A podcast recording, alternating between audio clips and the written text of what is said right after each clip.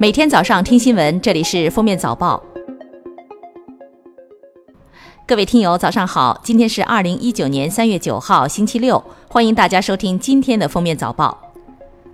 受暖湿水汽和渗透南下的冷空气共同影响，近期南方又泡在雨中。今天，福建、广东、江西等地部分地区还有暴雨，预计从明天开始降雨将暂时减退。尤其是十一到十二号，雨停云开，晴或多云为主，南方将迎久违的大片阳光，十分适合户外出行。三八国际妇女节前夕，淘宝公布女性消费者购物偏好数据，为败家女性证明。淘宝女性用户每消费五笔订单，有近三笔是为他人支出，包括为伴侣、子女、老人和家庭支出等，为他消费占总订单半数以上，且逐年递增。三八节当天，北京市第二中级人民法院通报了近年来该院审理的离婚案件中涉过错情况。近三年，该院共审理离婚纠纷案件七百六十六件，所有案件中，当事人明确以过错为主张赔偿的有一百零九件。除去撤诉及调解结案的案件，其中以非婚同居、与异性有不正当关系。出轨等违背夫妻忠实义务为由主张权利的有三十五件，占百分之四十六点一；以家庭暴力为由主张权利的有十八件，占百分之二十三点七。所有离婚纠纷中，近九成案件为女性起诉离婚。此类案件中，违背忠实义务、家庭暴力中的施暴者以男性居多，女性及家人被侵权程度较高。据中国地震台网正式测定，三月八号十时三十二分，台湾台东县海域发生五点三级地震，震源深度十一公里。熊猫直播官微八号中午发布消息，正式宣布停服。熊猫直播 COO 张菊元说，在熊猫直播二零一七年五月完成最后的融资后，在长达二十二个月的时间，没有任何外部资金注入，管理层找了至少五个潜在的投资方和各种方案。但最终没有解决掉资金缺口。六号，三亚学院管理学院给历届毕业生寄一千斤、两百份芒果。该院团委书记称，该活动已进行三年，一千斤芒果都是当天早上新鲜采摘，同学们帮忙一起打包，赶在十六点前送上快递车。三亚本地的毕业生，老师们会亲自送过去。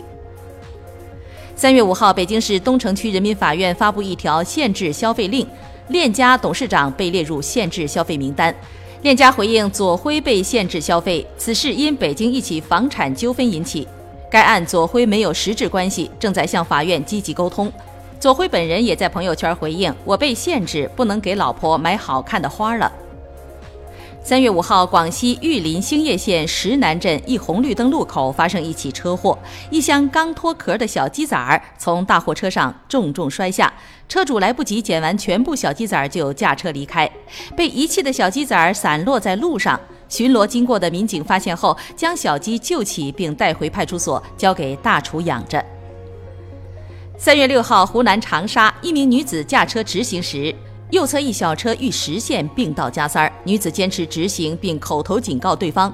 但男子不依不饶，最终两车擦碰。警方判男子全责，女子事后表示不能实现变道，对方没有打转向，没有安全距离，下班晚高峰加塞儿影响交通秩序。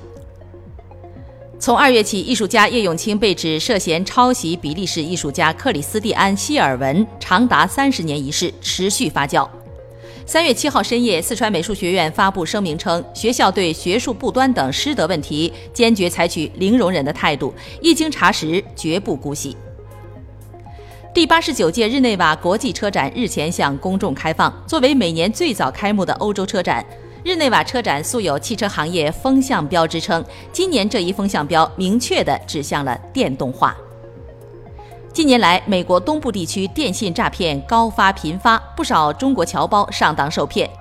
引诱侨胞中招的大多为冒充中国使领馆、国内公检法机关的使用中文定制的诈骗电话，但实际上，英语电信诈骗在美国也很常见。中国驻美国纽约总领馆郑重提醒大家，除加强防范中文电信诈骗。对使用英语、声称来自美国政府、金融机构等部门的不明来电，也要提高警惕，加以甄别。